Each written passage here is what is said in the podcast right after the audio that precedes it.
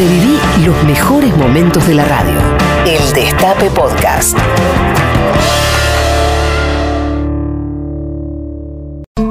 Oye obrera, oye obrero, deténgalos de chiquitos, que ya cuando grandecitos se parecen a los perreros. ¿Qué me contás? Tati Almeida, Charlie Pisoni y la voz de los que tienen algo importante para decir. En el Destape Radio. Buenos días, este sábado nuevamente nos encontramos a las 11 y 6 de la mañana en otra nueva edición de ¿Qué me contás? por el Destape Radio 107.3. Buen día, Tati Almeida. Hola, ¿qué tal chicos? Buen día a vos, Charlie, a nuestro querido equipo de producción y a todos los oyentes desde ya.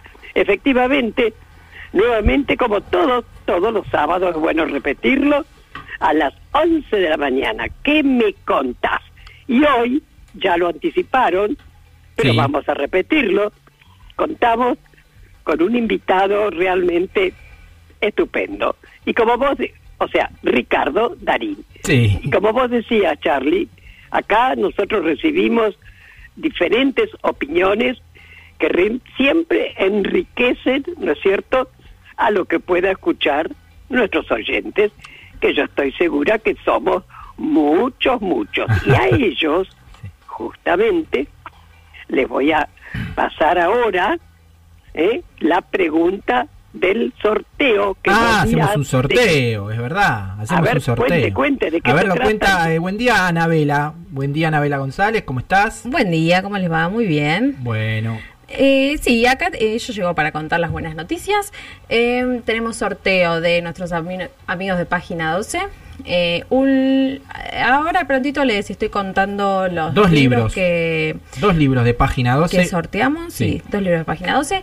Y la pregunta es... Tati nos va a Exacto. decir ahora. La pregunta es que en qué película actuaron juntos Ricardo Darín junto con su hijo el chino Darín. Esa es la pregunta, ¿eh? Exactamente. ¿Cómo participan? En nuestras redes Instagram y Twitter, arroba que me contás. Y también por mensajito de WhatsApp al 11 25 80 93 60. Estamos sorteando eh, un libro de Evo, Evo en la mira, y un, libro un libro de Silvia Moloy, En breve cárcel.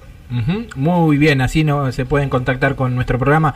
Tati, eh, escuchamos en el, en el inicio del programa la, los separadores que nos acompañan, eh, que son producto de la, de la poesía de tu hijo Alejandro. Sí, eh, que- justamente, son parte, querido, y cada vez la escucho y me emociono como si fuera el primer, la primera vez. Claro. Parte de las 24 poesías que yo encontré al día siguiente que nos desaparecieron Alejandro, porque él vivía con nosotros, que son 24 y después de mucho tiempo, bueno, las editamos, Pascual Spinelli Sí. las editó y en un libro. En un Exacto. libro. Sí. Ahora, vos tenés otros hijos además de, de Alejandro. ¿Por qué no me contás? Pero ¿Qué sí, me contás, supuesto, Tati? Ya que estamos en ¿Qué me contás? Te cuento. Bueno, son Jorge, que vive en España, que me ha dado con Cari, su mujer, dos mellizos, o sea, divinos, Aitor y Martín, Sí. que ya tienen 34 años. Que viven en España también. Sí, sí, sí, vive, claro, viven claro. en Alicante, por ahí cerca. Se, sí, sí, están en Alicante, en. Alicante. Qué y lindo. justamente Jorge se fue, allá hizo su familia, por supuesto siempre bien y todo, ¿no? Sí. Luego, bueno, Alejandro, 20 años cuando lo desaparecen, y Fabiana, que tiene cuatro varones, o sea, como verás, varones por todos lados, Todos lados. cuatro varones, este, los mellizos se llaman Aitor y Martín Sí. y mis nietos de acá, los hijos de Fabiana, son Alejandro, Manuel, Nacho y Julián. Y Obviamente, Alejandro, Alejandro, Alejandro, obviamente por, por tu hijo, ¿no? Le puso. Por eso, justamente, Fabiana dijo, si es varón, Alejandro, y así Sí. es. Y Alejandro nos ha dado a Fabiana dos nietas, Juanita y Uma, y yo, te imaginas, mis dos primeras bisnietas. Así que mirá, Charlie, tengo una familia hermosa. Qué lindo. Divina, divina. Qué Sí. lindo, Tati, qué lindo, qué lindo que, que- que tengas esa familia. Yo la conozco y puedo dar Eh. fe. Y aparte, Jorge nos visitó en el programa. Este, ¿Te acordás? Que- Jorge cumplió una promesa, tu hijo. Pablo, ¿no? Claro, cuando estuvo Pablo Echarri, Jorge cumplió una promesa que era que si ganaba Alberto Fernández iba a volver a la Argentina. No, Después, para nada. Él dijo, mamá, voy a la Argentina para votar. por eso, eso Cristina". mismo, eso mismo, Y claro. Exacto, y después votó, por supuesto, Y- la fórmula que tuvimos juntos, ¿te acordás? Tal Ahí cual, en el búnker, acuerdo. lo conoció Alberto, todo, no, acuerdo. fue ¿Y vos? Y, era- ¿Y fue la primera vez que vino en cuánto tiempo?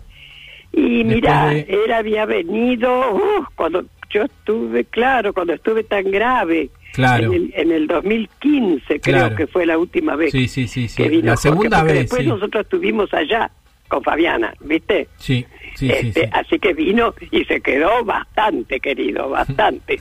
así que participó conmigo muchísimas cosas que nunca lo había hecho, porque siempre venía a los rajes o qué sé yo, ¿viste? Así que fue divino, divino tenerlo otra vez. A mi nene acá, en la Argentina. Buenísimo, Tati, me encanta que, que hables de tu familia, que es hermosa. Y a- para festejar este momento tan lindo, vamos a escuchar un tema de Gilda, porque quiero que, que bailemos un poquito. ¿Por qué no? Eh, porque se cumple, fue un ani- aniversario, un nuevo aniversario de su, de su muerte. Y la vamos a recordar con este tema de No es mi despedida. Dale, Dale, bailamos, Tati. a ver, dale.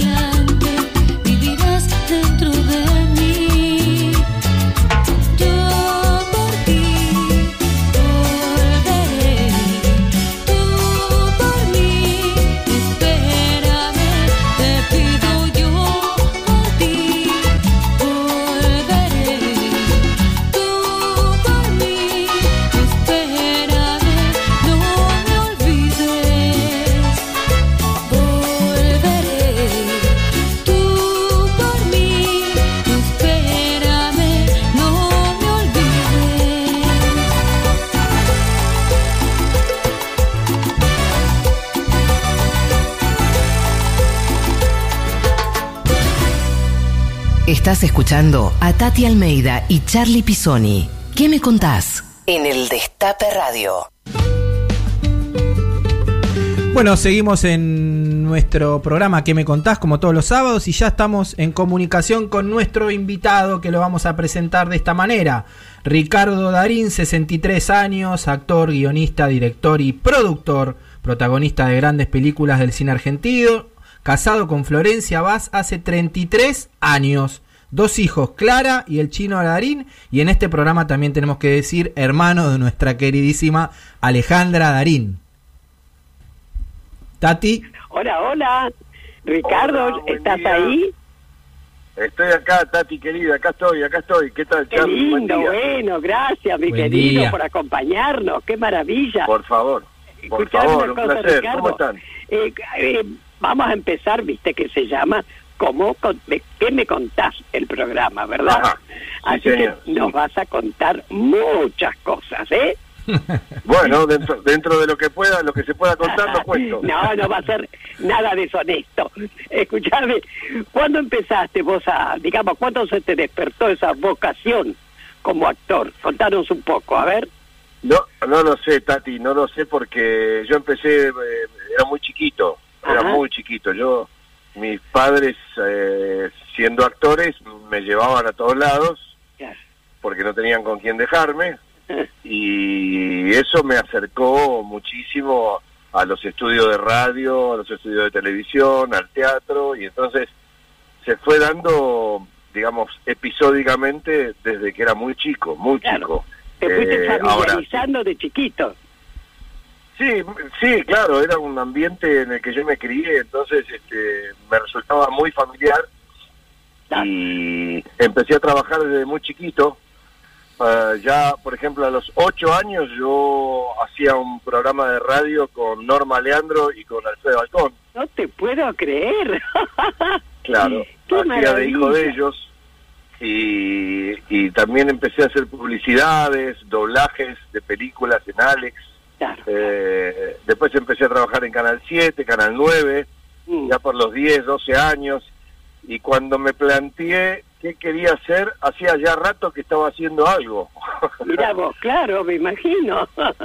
Entonces, por eso te digo que se dio naturalmente. Eh, Perfecto, perfecto. Bueno, Ricardo, vamos a pasar a hoy. Escúchame. ¿cómo estás viviendo este tiempo de pandemia, no es cierto? ¿Y por qué realmente la vivís así, no? Bueno, la, la estoy, la estoy viviendo como un privilegiado, porque, eh, pa- para decir absolutamente la verdad, eh, no todo el mundo tiene la posibilidad de aguantar tanto tiempo encerrado, sin, sin trabajo. Eh, yo todavía tengo resto como para poder aguantar, no sé cuánto tiempo más, pero por ahora voy bien.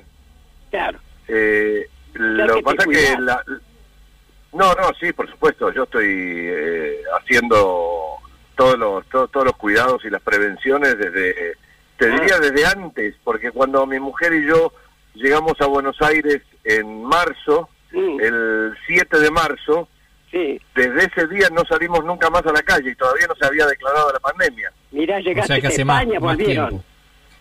¿eh? Hace- de, de- de Uruguay veníamos de Uruguay Sí, sí, sí, sí. Así que justo te y- agarró uh, la cuarentena. Ju- sí, justo nos agarró, nos agarró con mi hijo, que también estaba en Buenos Aires, y su novia, que es una chica, es una actriz catalana, que se Ajá. llama Úrsula Corberó, también quedaron, quedaron con nosotros. O sea que estuvimos cerca de tres meses, tres meses y medio, juntos en mi casa, los cuatro Claro, claro. lo cual fue, la verdad es que fue beneficioso, si se puede decir, entre comillas, porque si él hubiera estado en España como debía estar trabajando, Claro. hubiéramos estado mucho más preocupados, porque en ese momento eh, el, el brote del virus en España era muy, muy fuerte. Claro. Sí, como ahora otra vez en Madrid. Uh, Bueno, pero como ahora nosotros, en realidad.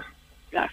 Eh, ellos están en una etapa distinta, hay rebrotes pero con menor intensidad. Eh, de cualquier forma, como te decía, Eh, eh, yo, yo soy medio ermitaño, así que yo mm, quedarme en mi casa no, no me resulta un fastidio. claro, claro. Eh, lo que lo que mm, sí es preocupante es la inactividad, por supuesto, que está golpeando a toda nuestra colecti- al colectivo de trabajo nuestro, a nuestro oficio sí, sí. y, eh, y la angustia de la, la gran cantidad de gente que, que está en una situación mucho más vulnerable, mucho más frágil. Tremendo. Esa es la realidad. Eso- y este virus que no se va, que no se va, Dios mío, qué, qué, qué, qué problemón, ¿eh? Qué problemón. Es un, es, un, es un problema grande, sí, la verdad que es un problema grande. Yo creo que la sociedad, dentro de sus posibilidades, ha, ha dado una respuesta bastante seria y adulta, salvo algunas excepciones. Sí, realmente, Pero, los anticuarentena que es totalmente repudiable, pero en fin, ahí estamos. Sí, que son, son formas de pararse frente a la vida distintas, Tati, y tenemos que tener, qué sé yo, hay, hay, hay distintos motivos, no todos son por el mismo motivo. hay, hay gente y hay que tener un poco de amplitud para, para poder entender cada caso. Yo creo que generalizar eh, es un poco injusto, ¿sabes? No, no, pero sabés que yo creo que cada cosa tiene que estar en su lugar, pero bueno, está bien, está bien. Pero, bueno, sí, me sí, alegro sin duda. entonces que esté pasando, digamos, como vos decís, bien, pasable esta cuarentena, ¿eh? Hablando de, Sí, sí, sí. de- de eso, justamente uno de los temas de, de esta cuarentena tiene que ver con la con el trabajo, ¿no? Con la imposibilidad de muchas personas de poder trabajar y en ese sentido el ámbito de, de la cultura, el ámbito que vos integrás, eh, es uno de los grandes afectados. Y vos hace un tiempo dijiste en una entrevista que actuar en teatro es un trabajo artesanal en donde no interviene la tecnología. Ahora, con este nuevo contexto, eh, ¿te verías actuando vía streaming? Mira, es una buena pregunta porque yo sé que muchos colegas lo están haciendo y lo entiendo, lo comprendo.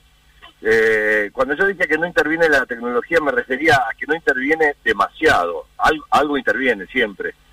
Eh, ahora esta, esta salida que han encontrado en muchos casos de, de hacer representaciones, ya sea de obras o monólogos o, o- o musicales y demás, eh, es entendible porque la verdad es que la gente hace mucho tiempo que no está trabajando, no está facturando, por decirlo Claro. de alguna manera, y han encontrado esta, esta forma. Yo tengo mis reparos al respecto porque creo que el evento teatral, los entiendo, ¿eh? y incluso tengo curiosidad por ver algunos de ellos, pero en lo personal eh, hay algo que está relacionado con el estar ahí bajo el mismo techo, Claro. todos respirando y vibrando la misma la misma energía que e- es lo que ha hecho que el teatro no desaparezca a pesar de todos los avances tecnológicos. Exactamente, Entonces- exactamente. Entonces tengo, tengo mis reparos, vamos, pero a lo mejor me toca, ¿eh? no digo de esta no de beber porque a lo mejor me toca.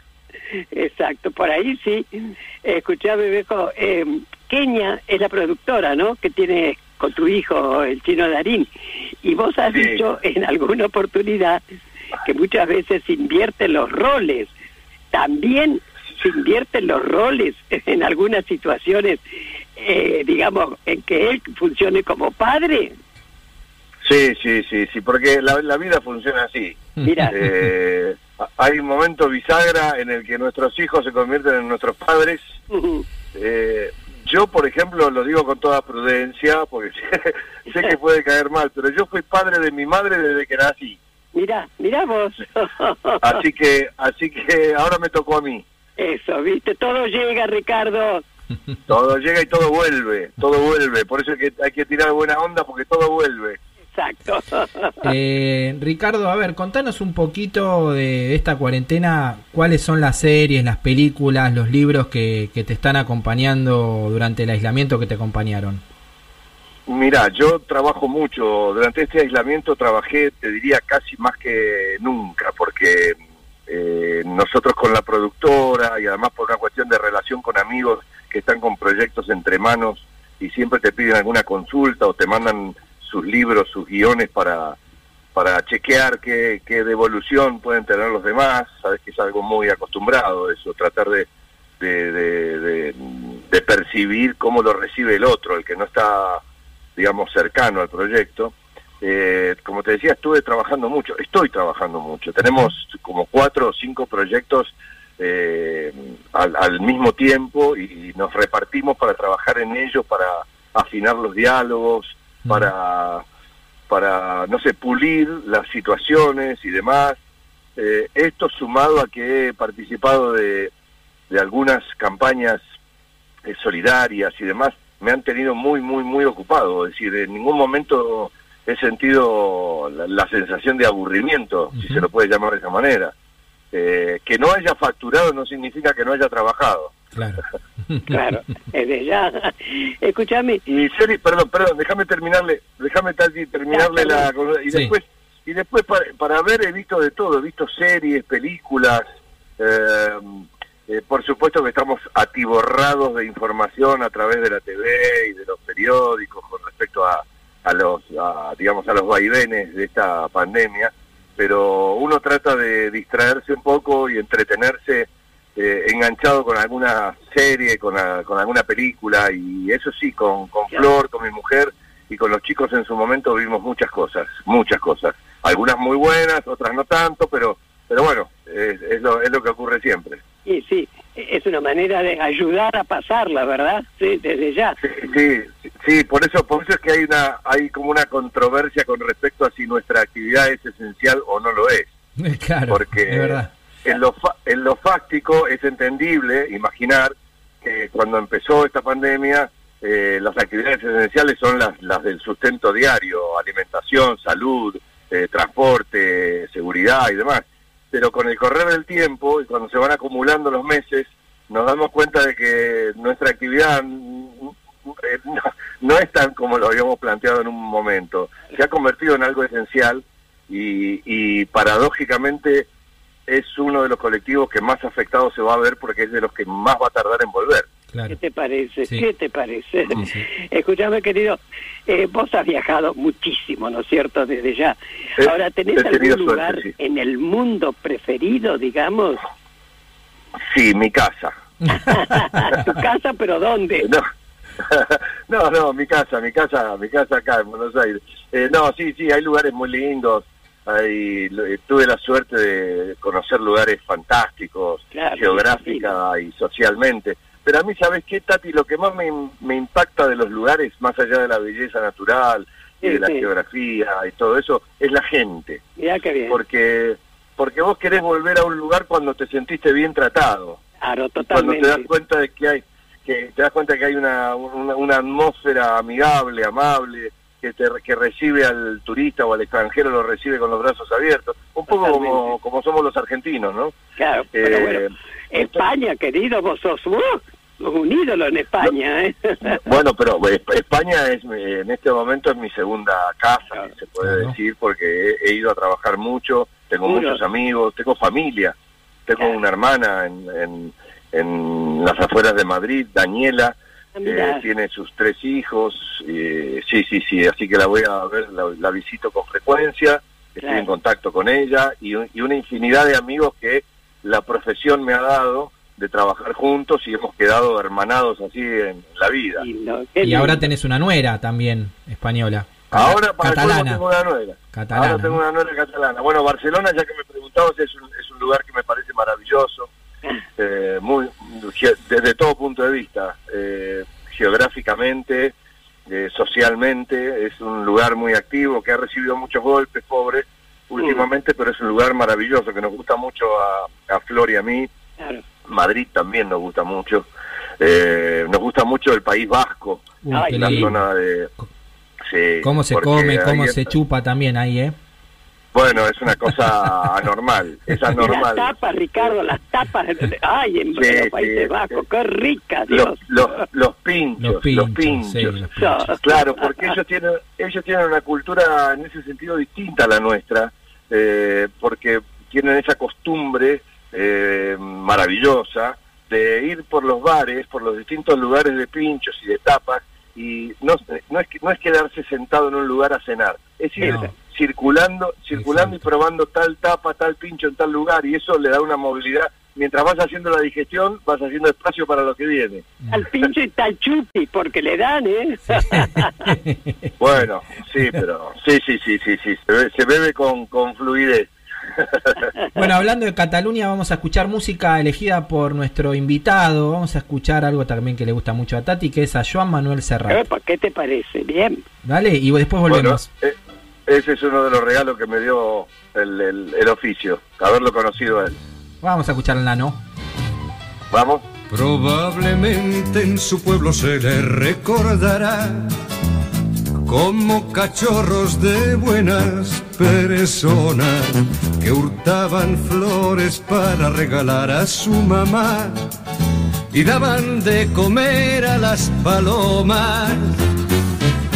Probablemente que todo eso debe ser verdad, aunque es más turbio cómo y de qué manera llegaron esos individuos a ser lo que son ni a quién sirven cuando alzan las banderas.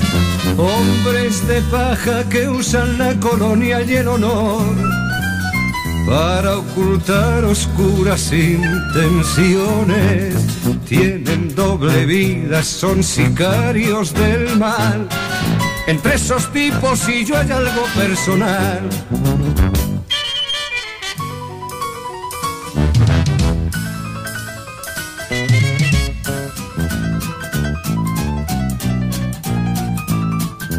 Rodeados de protocolo, comitiva y seguridad.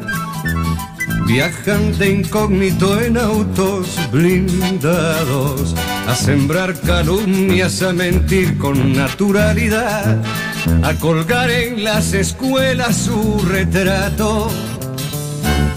Se gastan más de lo que tienen en coleccionar espías, listas negras y arsenales.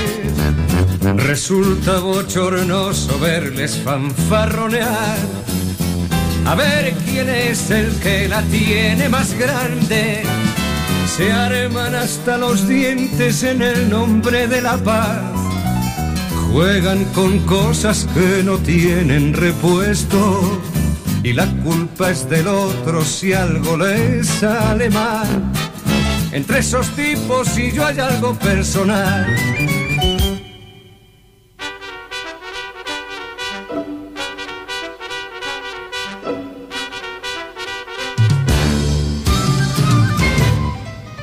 Y como quieren la cosa nada tiene que perder.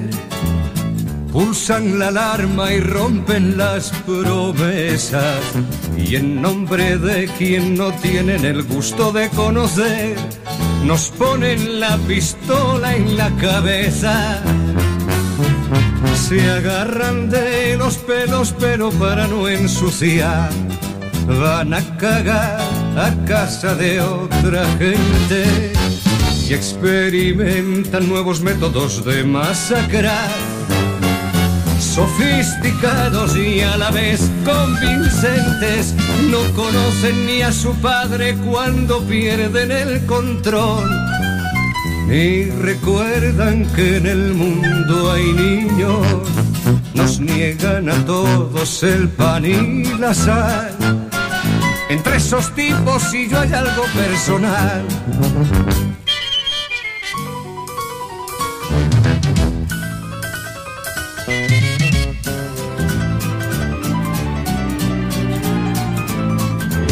Pero eso sí, los sicarios no pierden ocasión de declarar públicamente su empeño en propiciar un diálogo de franca distensión que les permita hallar un marco previo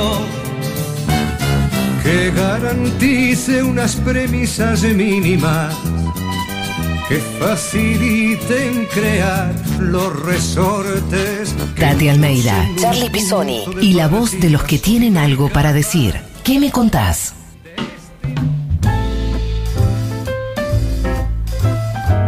Seguimos en este programa Qué que contás. Qué lindo algo personal, ¿te gustó?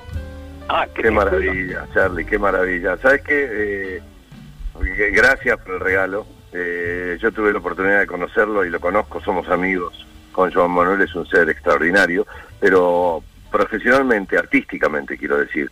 Eh, eh, basta escuchar este tema, por ejemplo, como, como síntesis de lo que él ha hecho en lo que es la, la- el desenmascarar a los atorrantes con una ironía, con una altura, hasta con humor. Hmm. Eh, eh, yo me crié escuchando a Serrat.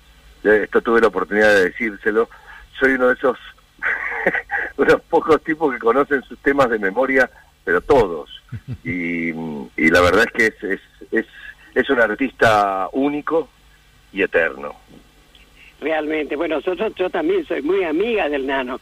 Vos sabés que él vivía donde, y nació en donde vivieron años mis consuegros, que son catalanes, ¿viste? Así que bueno, Ajá. tenemos una relación muy buena y siempre ha estado ahí presto para apoyar a los organismos, Lo a las madres, a las abuelas, Lo. ¿viste? Lo Pero sé, realmente siempre, es estupendo siempre. este nano, ¿no? Bueno, niños, continuamos entonces. Se cumplieron Dale. los otros días, wow, 20 años de la película Nueva Reina. Qué Sí, película, increíble. Qué peliculón y además es como que adelantó la crisis del 2001, ¿no? Bueno, justamente Ricardo, a 20 años, ¿qué balance hace sobre la película y en fin, de todo lo que quedó ahí, ¿no? Bueno, eh, la verdad que sí, es una película que uno tiene la oportunidad de comprobar que envejeció bien, eh, porque la ves cualquier día de estos y te parece que es una película hecha antes de ayer. Eh, es impresionante, es impresionante. Yo no sé si es que se adelantó a la, a la, a la crisis del 2001 o la palpitó, la vio venir. Berinsky, su guionista y director, gran amigo mío, Mm. eh, tristemente perdido para nosotros muy temprano. Eh, eh, era un hombre muy inteligente, muy honesto, muy derecho y, y tenía tenía su, su convicción con respecto a cosas que no que no estaban funcionando bien y medio como que se la vio venir pero de cualquier forma quiero aclarar que Nueva Reina se hizo eh, allá por el 2000 por eso cumplió 20 años pero en realidad él estuvo trabajando ese guion durante 10 años, ¿Qué lo cual es mucho peor para nosotros. Claro. Es Sí. peor para nosotros. Porque quiere decir que desde el principio de los 90 él ya empezó a palpitar eso. Claro. Entonces, eh, y también utilizando una gran ironía, que es, este, vos fíjate que si uno analiza un poquitito lo que es el, la estructura narrativa de esa película, Mm. eh, en realidad es una gran trampa en la actuación de la actuación para, para que el para que el más turro de todos termine perdiendo que en realidad es lo, totalmente. en, en realidad es lo que es lo que siempre esperamos no pero muy pocas Sí. veces ocurre Ahora, ojalá que la den en Netflix o en YouTube, che, no la dan, ¿no? Sí, sí, yo creo que sí, que la van a dar, viste que ahora se están produciendo muchos movimientos en ese sentido y con películas ya eh, tan caminadas, eh, Claro. yo creo que no, no, no, no van a tener problemas. De cualquier forma... Nueva Está la plataforma del, Inca, ¿no? Eh, creo que es Cinear. Está la del Inca, Cinear que se puede ver Cinear. de manera gratuita. Claro, claro. Sí, sí, sí. Y a- en todas partes del mundo es una película que ha encontrado la posibilidad de, de- de mostrarse y expresarse y por eso encontró tanta gente en su paso que, que la abrazó. Porque Uf. si bien, es, si bien es cierto, cuenta una historia que puede parecer muy argentina, en realidad eh, es una historia universal, porque esos, esos, este, esos caraduras... Este, Sí, la chantada, la chantada de acá. Claro, el chanta, el chanta, hay que aclararlo eso alguna vez, el chanta no es un invento argentino. En- en Argentina lo que encontró es un terreno propicio, pero, pero, pero en realidad es algo que hemos ido heredando de distintas, de distintas vertientes. Eso. Bueno, Ricardo, tu Twitter es bombita, eh, Ah, arroba bombita, eh, bombita Darín, ¿es, Sí. ¿no? Sí. Eh, Sí, me lo puso mi hija eso. Ah, bueno, o es uno de tus personajes más recordados de Relatos Salvajes eh, y bueno, nada, con preguntarte si alguna vez te pasó algún amigo a vos, a, a- historias que te hayan contado de, de bombitas, ¿no? Porque debe haber millares. Mira, yo creo que todos en algún momento de nuestra vida, lamentablemente, nos hemos hemos tenido por lo menos la sensación sí. que tuvo, que tiene ese personaje en un momento, lo que no significa que todos hagamos lo que hizo él, pero eh, Bombita es eh, una síntesis de lo que el ciudadano eh, sufre entre atropellos, falta de respeto, ninguneo y trámites burocráticos. Es eh, por eso es que todos nos sentimos de alguna forma identificados Oh. y yo siempre hago yo siempre hago la aclaración de que yo no estoy de acuerdo con lo que hace con lo que Claro, termina claro. haciendo Bombita me veo obligado a decirlo porque no, no quiero hacer escuela Sí. pero pero la verdad es que sí sí. Incluso yo he vivido situaciones muy parecidas a las que vivió él.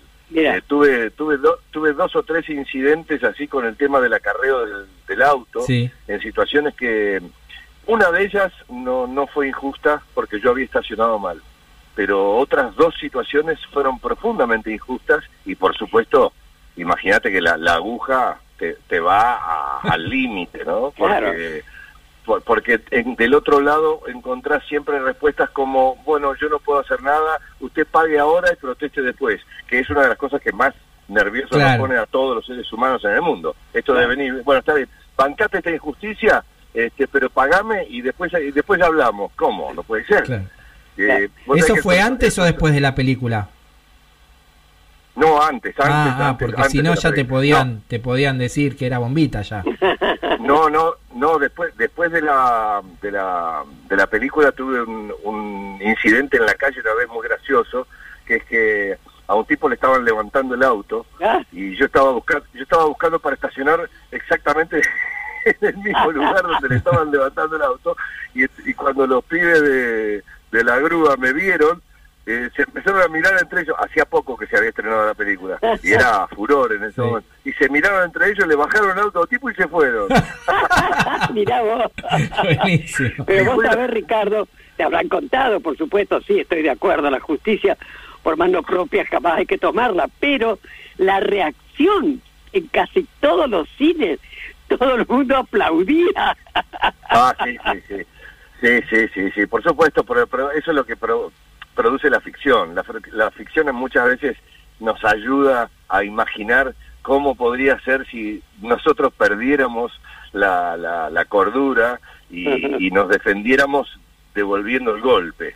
Eh, pero la, la, verdad es que eso nos llevaría a la barbarie y toda, la, toda la película es un poco eso. Eh, yo creo que Cifrón lo que buscó es llevar todas las líneas hasta el extremo para mostrar qué puede pasar si todos perdemos la cordura. Es decir, es como ponernos un espejo frente a la cara, ¿no? Sí, Totalmente. Bueno, te vamos a hacer escuchar un audio porque leímos por ahí que hablando de fútbol, eras de San Lorenzo, pero un amigo, Pablo Pablito Codevila, te llevó a la cancha de River y te hiciste fanático. Así que te vamos a hacer escuchar este audio y queremos que nos digas cómo fue ese momento. A ver. Dale, a ver.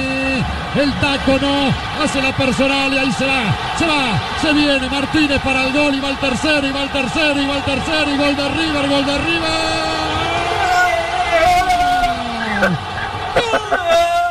Acá tenés dos colegas.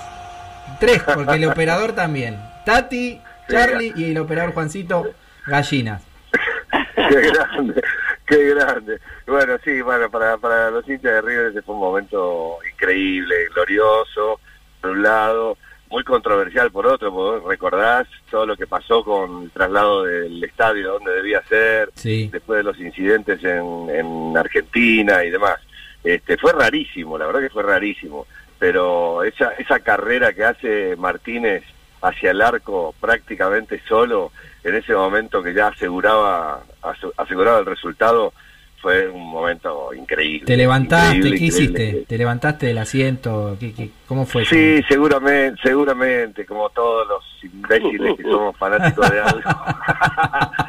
sí, este, sí, es algo que. Que, y por supuesto, los hinchas de Boca nos van a recriminar toda la vida, nos van a enrostrar esto de haberse ido a la B y demás, pero yo lo que conté es cierto, yo no, no, no era fanático, mm. tampoco lo soy, no es que soy un fanático fanático, mm. trato de alejarme del fanatismo, pero, pero la verdad es que se me hizo, se me hizo un poco más carne el sentimiento cuando, cuando se fue a la B, porque porque no sé, esa, esa pulsión que tenemos los seres humanos de, de, ponernos del lado del más débil, ¿no?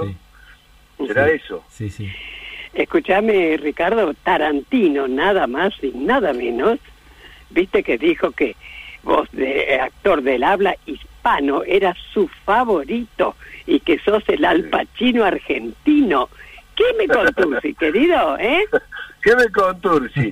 eh, y bueno, son esos, son esos elogios, mimos y abrazos que, que te dan tipos que, que tienen una, una trayectoria imponente y que por supuesto te caen muy bien. De, de cualquier forma, este, es un poco injusto colgarse esa cocarda porque nosotros por suerte tenemos muchos artistas muy Pero buenos. vos sos un actorazo, Ricardo.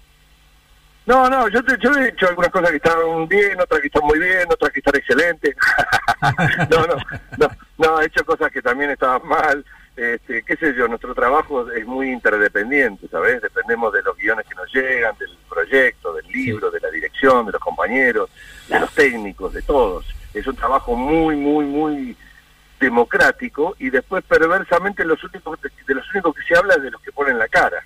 Pero en realidad hay mucha gente detrás, hay mucha gente. Yo tuve suerte que me fui encontrando en el camino con, con buenas ideas, buenas historias. Tuve la, la posibilidad de no dejarlas pasar, de hacer una lectura adecuada de la situación y, poder subirme a los proyectos, porque vos sabés que para en nuestro oficio lo más difícil de todo es tener posibilidades, oportunidades. Eh, es lo que los actores, las actrices, los cantantes en general eh, siempre están esperando, tener oportunidades para poder expresarse, para poder mostrar lo que pueden hacer. Y en ese sentido, en ese andarivel, yo tuve todas las oportunidades, todas.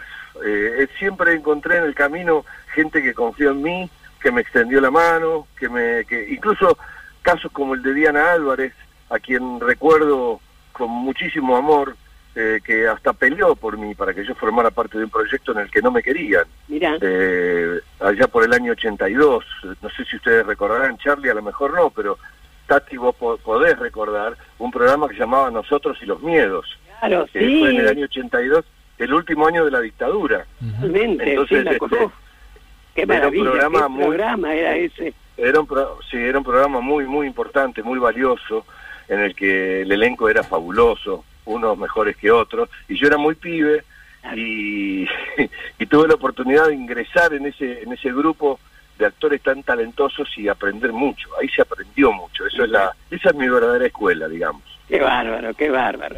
Bueno, Ricardo, vamos a escuchar un poco de música y venimos con el último bloque, ¿te parece? Otro, otro, me parece fantástico. Música elegida por Ricardo, vamos a escuchar a La Negra Sosa y a Fito Páez. Mm, me pongo de pie, me pongo de pie. Ponemos de pie.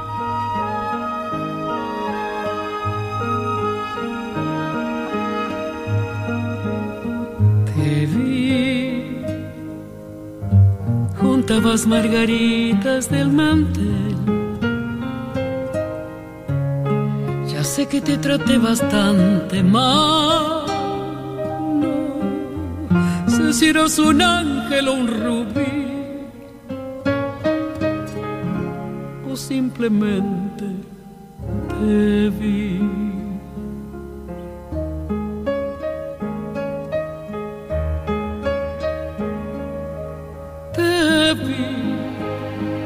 Saliste entre la gente a saludar. Los astros se rieron otra vez. La llave de mandala se quebró. O simplemente te vi. Todo lo que di esta venas. Las luces siempre encienden en el alma y cuando me pierdo en la ciudad, pues ya sabes comprender. Y solo un rato nomás tendría que llorar salir a matar. Te vi, te vi, te vi. Yo no buscaba a nadie y te vi.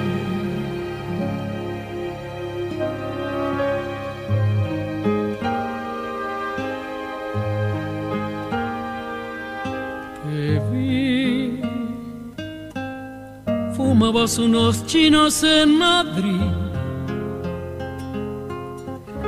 Hay cosas que te ayudan a vivir. No hacías otra cosa que escribir. Yo simplemente te vi.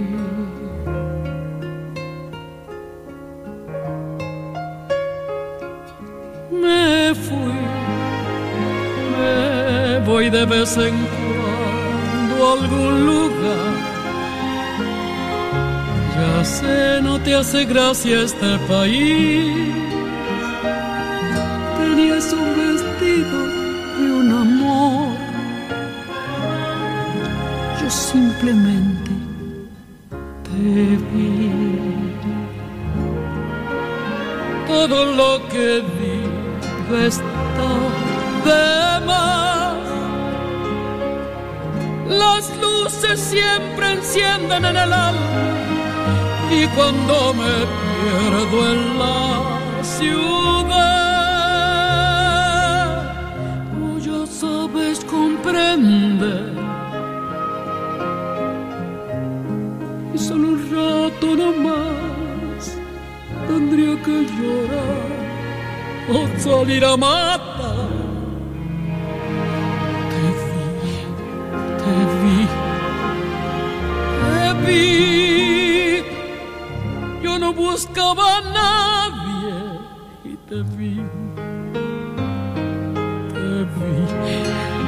Vi, te vi. Yo no buscaba a nadie y te vi.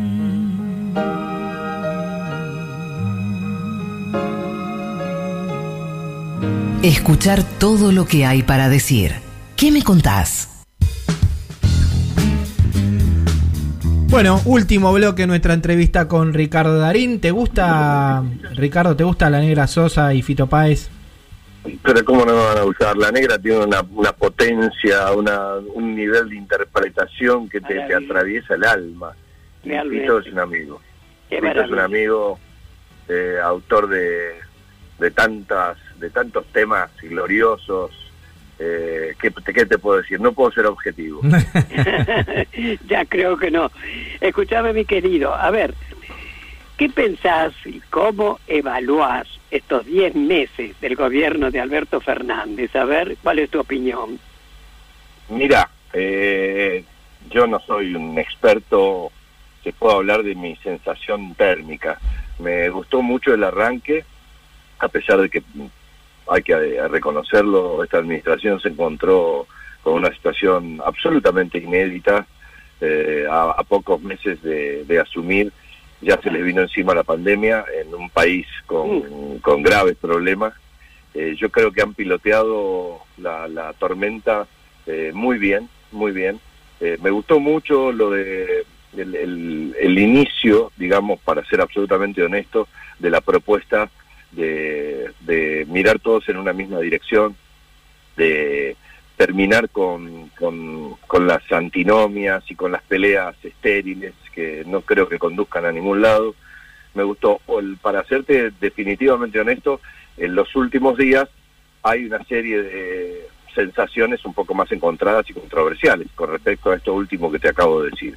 Pero también es cierto que lo que tenemos que ver es qué es lo que va a pasar con nosotros, con esta administración y con nuestro país, con toda la sociedad, cuando empecemos a salir de esta pandemia. Ay, porque sí. porque analizar analizar esto en esta situación eh, es muy perverso eh, desde algún punto de vista.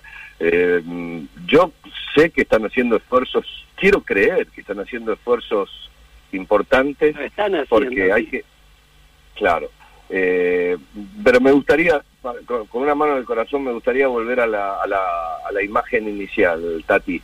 Eh, yo- Exacto, Ricardo, yo- pero ¿sabés qué pasa? Bueno, también pobre Alberto, le tocó bailar con la más fea. Recibe No, un, no, país, sí. un país de tierra arrasada.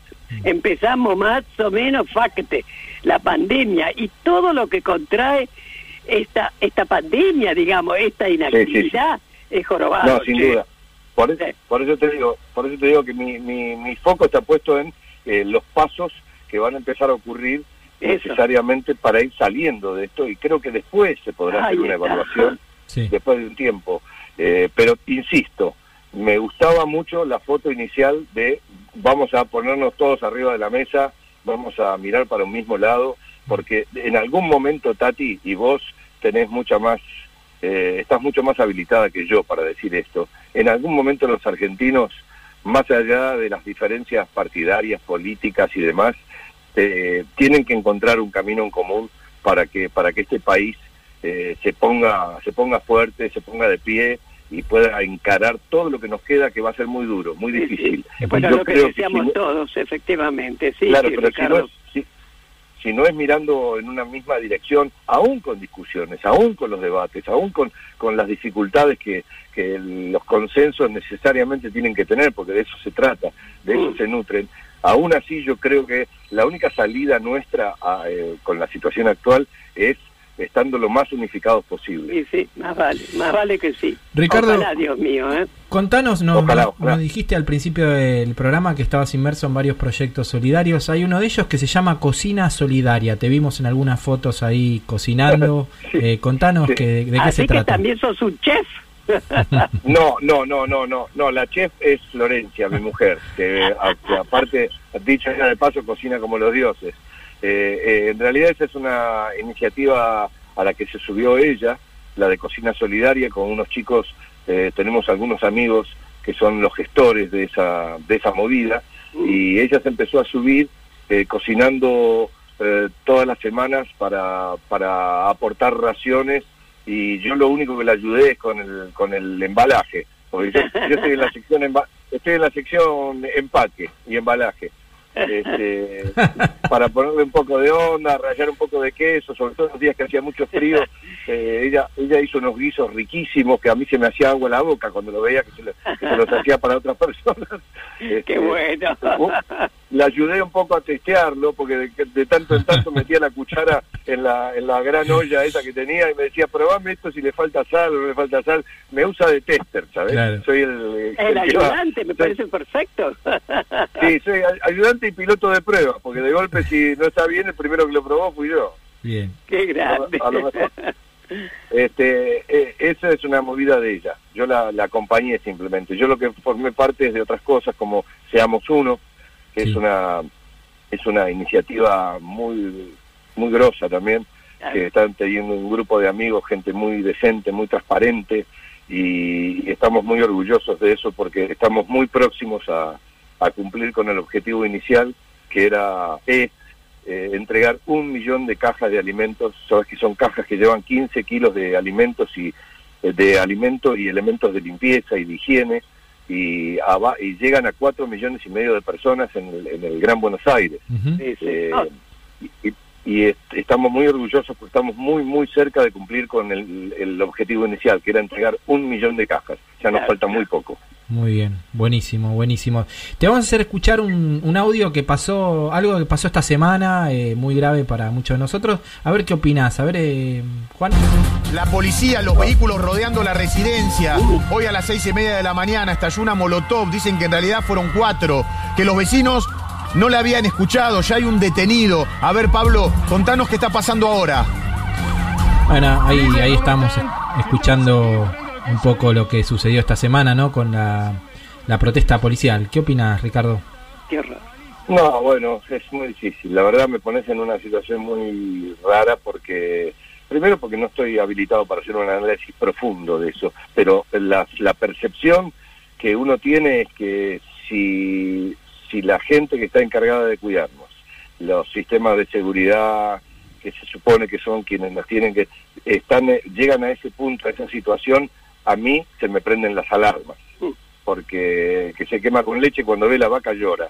Exacto. Eh, entiendo el reclamo porque es absolutamente indiscutible el reclamo que no solo las fuerzas de seguridad, sino los médicos, los enfermeros, los maestros, eh, toda la gente está haciendo su reclamo por sector porque en muchos casos están muy atrasados con respecto a lo que es el poder adquisitivo, yo lo entiendo, pero la verdad es que ellos tienen que ellos tienen que saber y lo saben eh, que si los encargados de la seguridad Eso, de la, ¿no? de la defensa de la ciudadanía están en esa situación y es gente que está armada, es absolutamente lógico que a nosotros se nos paren todos los pelos de la nuca porque, eh, porque es una película que ya vimos. Ujú. Totalmente. Entonces, eh, me parece que me parece que es, a pesar de ser entendible el reclamo, eh, me parece que no es la forma. Claro. sobre todo el si reclamo está bien, es el cómo. Ese es el problema, Sí, ¿no? el y bueno, pero es que el problema, el problema siempre es el cómo. cómo, cómo se hace tal cosa, cómo se hace tal otra, cómo Es- llegamos a... Es el cómo, es nuestro eterno dilema. Eh, de cualquier forma, creo que la situación está controlada, espero yo, eh, y veremos, veremos cómo sigue. Ahí está. Bueno, mi querido, estamos, como dijo Charlie, llegando ya casi al final, ¿no es cierto?, de esta entrevista, ¿no? Ahora vos tenés que decir y contestar cuál es la respuesta correcta de la pregunta del sorteo, o sea, ¿en qué película trabajaste junto con tu hijo, el chino Darín? Decí la voz. Bueno, eh, yo nosotros trabajamos juntos en la Odisea de los Giles. Así es. Claro. Muy bien, te ganaste dos libros de página 12, Ricardo. Muy bien, muchas gracias, muchas gracias. Los voy a pasar a buscar en cuanto la pandemia me lo permita. Eso. Qué buena película, ¿eh? Qué buena película. Aparte, eh, con Andrés Parra también, un gran actor, el que, que hizo de Pablo Escobar en Patrón del Mal. Andrés, Andrés es un fenómeno, es un actor enorme y tuvimos la suerte de que aceptara un papel que prácticamente no habla en toda la película, pero ni falta le hacía. ¿Verdad? Ni falta le hacía porque era tan expresivo. Algunos este, no terminaron de entender por qué el personaje de él era, digamos, tenía esa herramienta de, de expresión tan marcada. Y la respuesta es esa, la respuesta es que es un personaje que prácticamente no tiene texto y que tenía que marcar su paso por esta historia de una forma muy contundente. Él es un actor increíble, hoy en día es como un hermano para mí, estamos permanentemente en contacto, él y su familia acaba de tener un, un bebé, eh, un hijo chiquito, Samuel, que no sabes lo que es, es una especie de Buda, eh, son, él, su mujer y sus hijos son gente maravillosa. Mira maravillosa. qué lindo. Bueno, Ricardo. En Colombia hay mucha gente maravillosa. Exacto. Estamos llegando justamente al final y a que te quiero decir antes que antes de cerrar esta entrevista que la que te manda un cariño muy grande es la que en su momento fue tu neurocirujana Betty Paso, que somos íntimas amigas. Sí, ella, ella es neurocirujana, pero a mí no me operó. No, no, no, ahí está, era- justamente, ella era mi neuróloga. Era, era mi neuróloga, una gran mujer, gran mujer, muy canchera, muy genial, muy inteligente, eh, muy moderna. Eh, a mí sigue es siendo, verdad, estupenda. se puede decir que me salvó porque yo iba derecho a, a una operación que no me hubiese beneficiado mucho Exacto. y ella fue la que me convenció de que eso no era lo que tenía que hacer. Ella y un doctor que yo tuve durante mucho tiempo, a quien recuerdo con mucho cariño, que se llamó Raúl Rizo, no como el actor, pero no es el actor. No, no es el actor. Jamás me pondría en manos de Raúl Rizo para que me opere. Eh, pero pero ella, eh, la, la doctora Pasos, la verdad que me dio una mano enorme. Me da mucha alegría saber que la tenemos en nuestra cadena vincular, Tati, vos y yo, porque es una mujer maravillosa, maravillosa. Bueno, maravillosa. Y también, y también sé que su hijo su hijo es neurólogo también, Bien, sí, con sí, quien sí. me gustaría en algún momento entrar en contacto porque creo que tiene un montón de cosas mías. Sí, bueno, es lo que me decía Betty, que ellos se han mudado una cantidad de veces y a todos lados marchaba con todo, con todos sus estudios, todo que los tiene el hijo. Bueno, después, en privado ya te voy a pasar el teléfono. Dale, dale. Tati, muchas gracias. Muchas Eh, gracias. Bueno, Ricardo, viste que nuestro programa se llama ¿Qué me contás? Bueno, queremos que nos cuentes, a ver, alguna anécdota, algo, alguno que te haya ocurrido, en fin, que vos recuerdes y que, que yo, por un motivo u otro, nunca lo has comentado. Así que, a ver, ¿qué me contás? A ver, ¿qué te puedo contar? A La ver. verdad es que, imagínate que por una cuestión de kilometraje andado tengo un montón de Uh, anécdotas. por y de eso, pero dale, por eso, alguna, alguna, dale. Estoy, estoy pensando a, a velocidad así de Fórmula 1, a ver qué te puedo contar y la verdad es que me- es, es lo que más me cuesta, es seleccionar qué. Eh, a ver si recibo alguna... Ah, esta te voy a contar que te va a gustar mucho. A ver, dale, dale. Me- ¿Quién te supuesto, sopla, Una vez más me acaba, ¿Te sopla tu, me tu acaba de salvar mi mujer que está al lado mío y me tiró me tiró el dato. Es, eh, en un día del padre... Gracias. cuando- Sí, está acá al lado mío. Este, un día del padre, cuando Clarita, mi hija, eh, tenía cuatro años, creo yo, o una cosa así, era muy chiquita, muy chiquita, Sí. nos citaron a todos los padres en el jardín para para nada, para que nos entregaran un regalito y demás, y las cosas que ocurren con las con ese tipo de fechas, ¿no? El día del padre, el día de la madre, el día del amigo, el día del comerciante. Entonces, allí fuimos todos los padres, eh, munidos de nuestras respectivas vestimentas, casi todo, como era muy temprano en la mañana, la mayor parte de ellos estaban vestidos de o de traje o de ropa de trabajo, se iban a trabajar después. Yo era el único que estaba medio en pijama y, y medio dormido. Y, este, y nos, nos, nos hicieron ingresar en la salita esa de jardín y este que, que tiene todos banquitos muy peticitos, ¿no? Estábamos todos sentaditos ahí y entonces la consigna era, las maestras decían, bueno, vamos a leer acá un mensajito de lo que cada uno de los chicos puso, de cómo recuerdan a, a su padre y demás, y, ca- y cada padre tiene que adivinar quién es. Entonces este, empezaron a pasar los mensajes, ¿no? Y uno decía, bueno, con mi papá eh, vamos siempre a jugar al fútbol, que yo, se levantaba fulanito y decía, eh, soy yo, ese padre soy yo, que yo, ay, jaja, se daban un beso, un abrazo y le daban el papelito. Y se... Iban pasando así, íbamos quedando pocos, eh, quedábamos tres o cuatro, que nos mirábamos entre nosotros, no entendíamos muy bien qué estaba ocurriendo, y en un momento... Eh, dice, leen un mensajito que dice, "Con mi, mi papá me enseñó a saltar a caballo. Entonces, entonces nos miramos entre nosotros a ver quién era el destinatario de eso, y cuando hago la barrida así con la mirada, ¿no? Paso por la cara de mi hija, que me estaba mirando con los ojos abiertos como el dos de oro, como diciéndome, sos vos, estúpido. Y, y, y- y- pero yo no tengo nada que ver, yo no- nunca en la vida le enseñé a andar a caballo. A, a Gata, a Gata vi un caballo de cerca alguna vez. Eh, pero se ve que ella no encontró nada mejor para decir que inventar eso. Y, y me hizo, y me hizo cómplice con la mirada. En cuanto la miró, me miró como diciendo, en casa te, te, te ahorco. Sí, yo, yo, salté y dije, yo, yo, dije yo, ese soy yo. Y ella vino corriendo, la falluta, vino corriendo y me abrazó y me dio un beso. O sea, que ahí notaba que la criatura, la criatura se iba a defender en la vida con, con cualquier arma que tuviera a mano. Exactamente. Bueno, Ricardo, ¿qué tal? ¿Te has sentido cómodo? ¿Cómo lo has pasado? Contanos. ¿Cómo no me voy a, Tati, cómo no me voy a sentir cómodo hablando con vos? Es una charla maravillosa. muchas gracias, muchas gracias. te agradecemos muchísimo. No, el agradecido soy yo para vos y para Charlie. Me Muchas hicieron gracias. escuchar muy buenos temas musicales y nada, espero Bueno. que en algún momento nos reencontremos. Por Bueno. supuesto que sí, que nos vamos a encontrar personalmente. Un abrazo y gracias Florencia también, ¿eh? Un beso Gracias, grande, querido. te, te manda un beso también desde acá. Bueno. Te mando un beso enorme, Chau, Tati chau, querida. chau. Muchas gracias. Ricardo. Nos vamos con otro tema elegido por vos. Un tema de Charlie García, acompañado por el flaco Spinetta.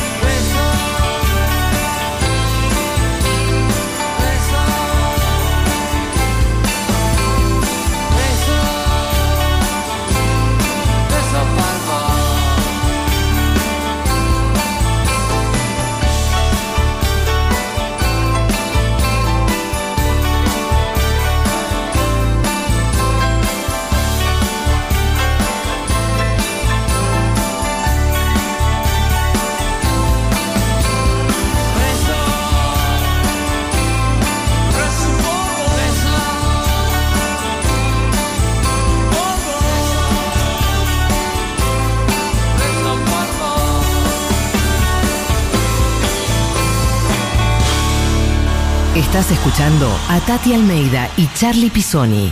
¿Qué me contás? En el Destape Radio.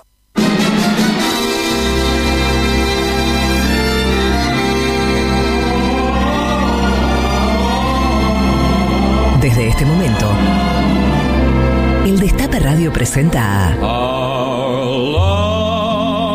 Rochín Marchafiotti canciones militantes que siempre quisiste volver a escuchar.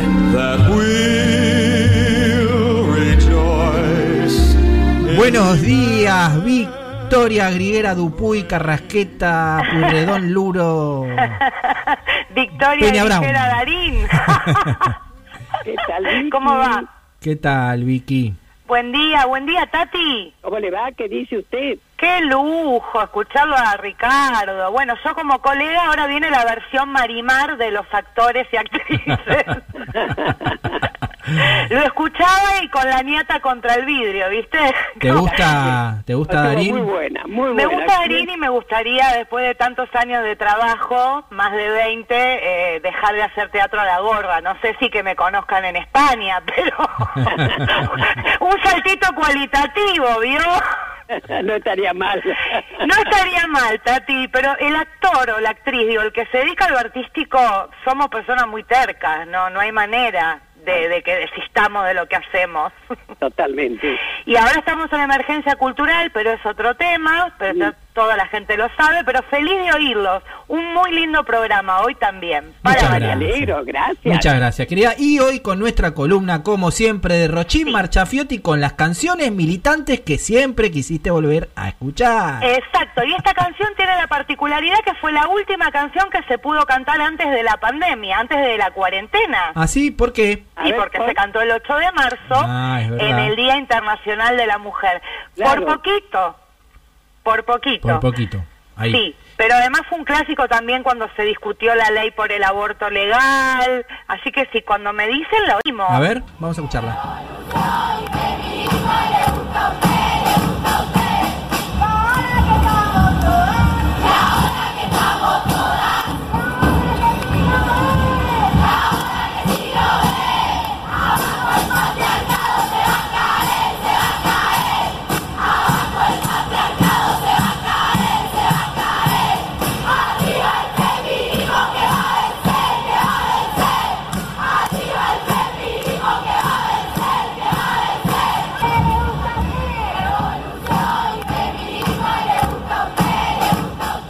Ahí está. Esa, la hemos oído, Tati, ¿o no?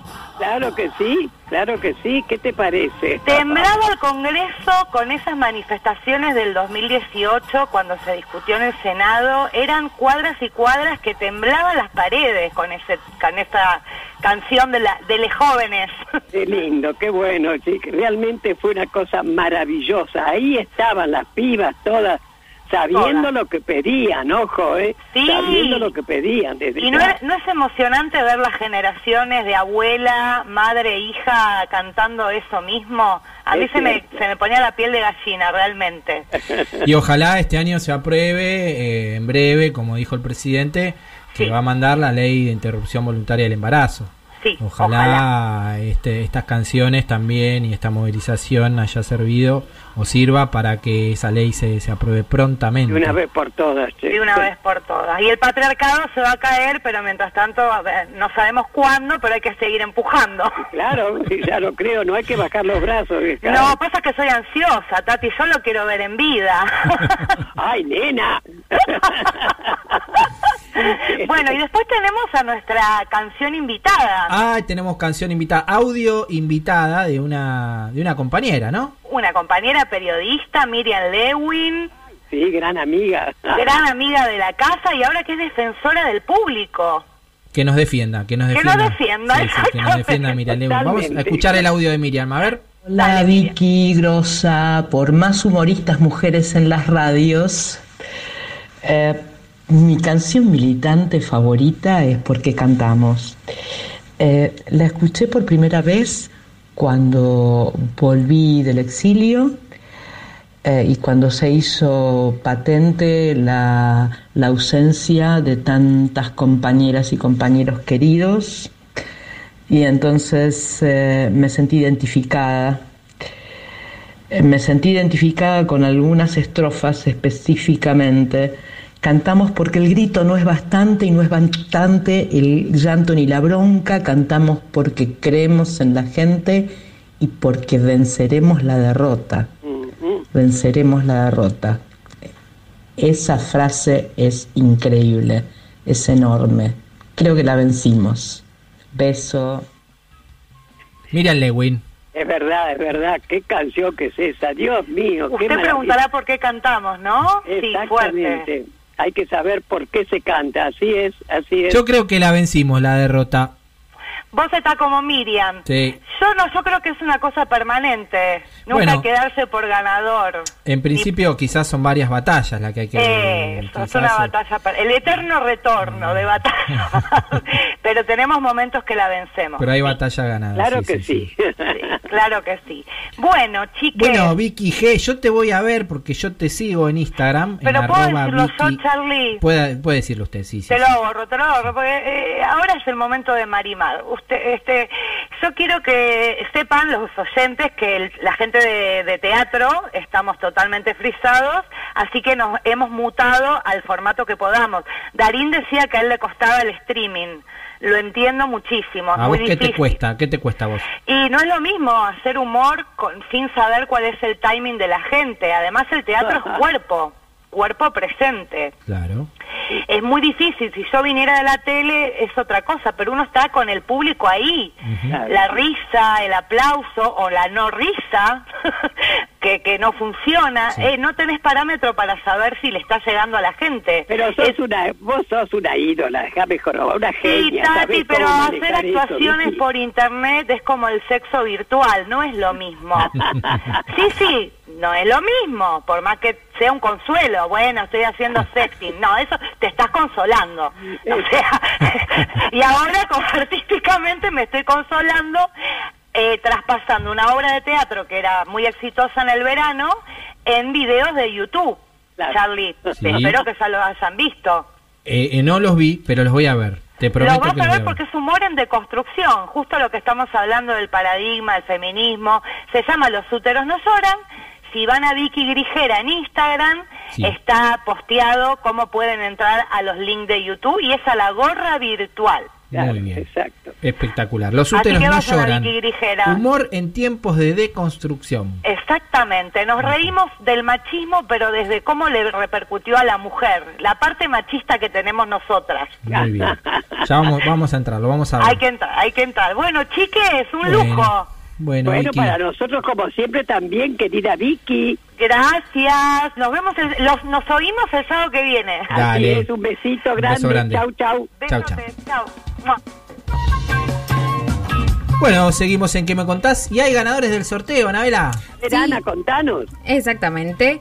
Eh, la ganadora es Catalina Benzi, que nos mandó un mensajito por eh, WhatsApp del- de la radio. Ah, porque también hubo mensajes de WhatsApp, de Twitter, de Instagram. Exactamente, por todos los medios. Así que es la ganadora de Evo en la mira y en breve cárcel. Eh, déjame leer unos mensajitos eh, que nos han mandado. Arroba Moriandi dice, me gusta Darín como actor, aunque no comparta su ideología.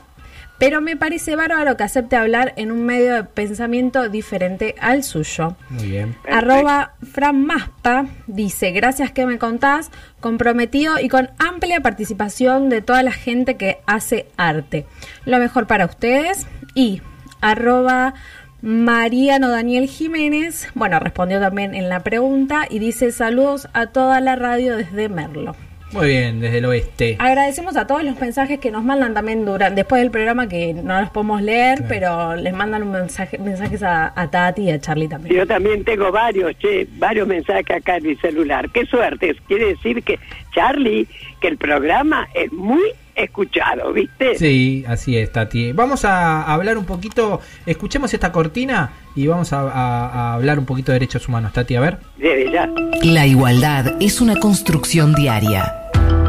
Panorama de derechos humanos en ¿Qué me contás? Bueno, eh, Tati, eh, esta semana vivimos una semana muy, muy, muy, muy caliente de nuestra democracia. La hablábamos con... Pero vos sabés, Charlie, que el famoso día este que estos ja, esta policía que lo tiene que cuidar se sublevaron. Porque mira, Charlie, las cosas por su nombre. ¿eh? Esto fue como una sublevación, una pero falta de respeto al presidente. Bueno, ese día que no me, no me desprendía del televisor, terminé con dolor en la nuca, la espalda. Sí. Era tal la tensión, pero es insólito lo que han hecho. ¿Cómo es posible que lo fueran a prepotear y a escrachar al presidente? Sí, ya lo hablábamos antes con, con Ricardo Darín y creo que la gota que rebalsó el vaso fue cuando se rodeó la Quinta de Olivos con los patrulleros Ah. desde las 10 de la mañana y, y seguían ahí, ¿no? Seguían ahí después del, del- de, Tremendo. de las negociaciones, insólito. no, se, no le levantaban.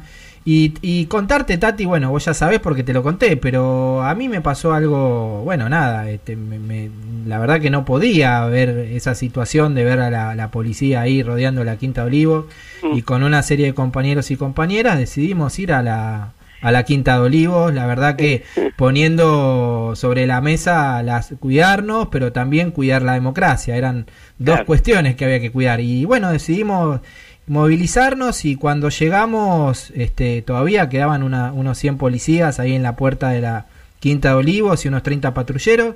Eh, Nos empezamos a acercar, se empezaron a ir algunos y en un momento decidimos cruzar, estábamos del otro lado de la avenida y, y ir directamente hacia la puerta y se terminaron yendo la gran mayoría de los policías que ahí estaban Ustedes protestando cantaban, chicos. y cantábamos, sí, sí, cantábamos, cantábamos, estábamos saltando felices porque se habían ido, ¿no? Eh, Eso, por eso, ¿qué eh, te parece? La verdad que, bueno, después Alberto hizo el anuncio en ese momento, después eh, en estos días también se terminó de, de resolver el conflicto, pero no deja de ser un agravante eh, a nuestra democracia eh, haber vivido lo que vivimos, ¿no? Pero sabés que Charlie, además, además, ahora pretenden, ¿qué tal?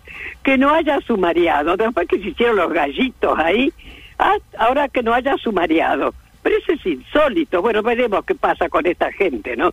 Veremos con esta gente, Dios mío. Porque, como lo repetimos, los pedidos eran, son normales. El tema fue el cómo lo hicieron, ¿viste? Bueno, pero gracias a Dios ya se le ha dado lo que justamente necesitaban. Y bueno, y veremos cómo sigue todo esto, Charlie. Eh, Tati, se viene una semana que es eh, muy importante para eh, la temática de Memoria, Verdad y Justicia, que es la del 16 de septiembre, que siempre tiene una serie de charlas y actividades que nos convocan, eh, que te convocan también.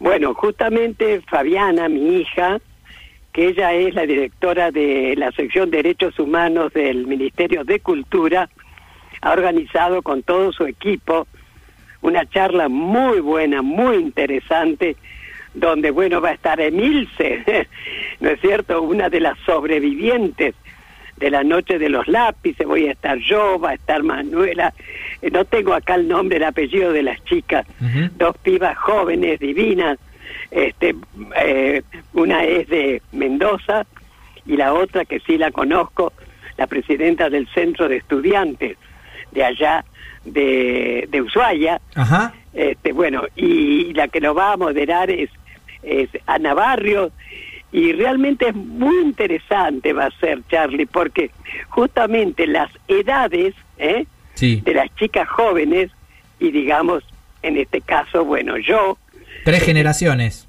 claro, las generaciones, cómo se van juntando, digamos, Sí. cómo se... Va a estar muy lindo, así que A ver, recordanos cuándo y cómo se puede ver esto eso. es el martes, eh, acá te digo, tengo tantas cosas, viejo. Acá está. Espérate, tiquitín, tin, tin. Acá está. Sí, el martes 15 Sí, a las 17 horas. ahí está. Y en el flyer está la manera que pueden seguirlo. Sí, yo lo tengo acá. Es por Tenés, formar vos, nene, porque no lo tengo yo. en vivo por formar.cultura.gov.ar. Ahí está, ahí formar está. cultura Así que se llama el link. Va a ser una manera de recordar, Dios mío, un año más de la famosa, triste, la noche de los lápices, ¿viste? Así es, Tati. Bueno, nos estamos yendo. Queremos agradecer al equipo de producción acá en la operación técnica Juan Tomala, en la producción Caro Ávila, Belén Nazar y Ana Vela González y a todo la- el equipo del Destape Radio que, que ya somos parte de esta gran familia. Exactamente. Así que será hasta el próximo sábado a las 11 de la mañana por el Destape con nuestro programa. ¿Qué me contás? Chau, chau. Chao. Hablar, escuchar, decir. ¿Qué me contás? Tati Almeida y Charlie Pisoni vuelven la próxima semana para darle voz a quienes tienen algo importante para decir. El Destape Podcast. Estamos en todos lados. El Destape Podcast.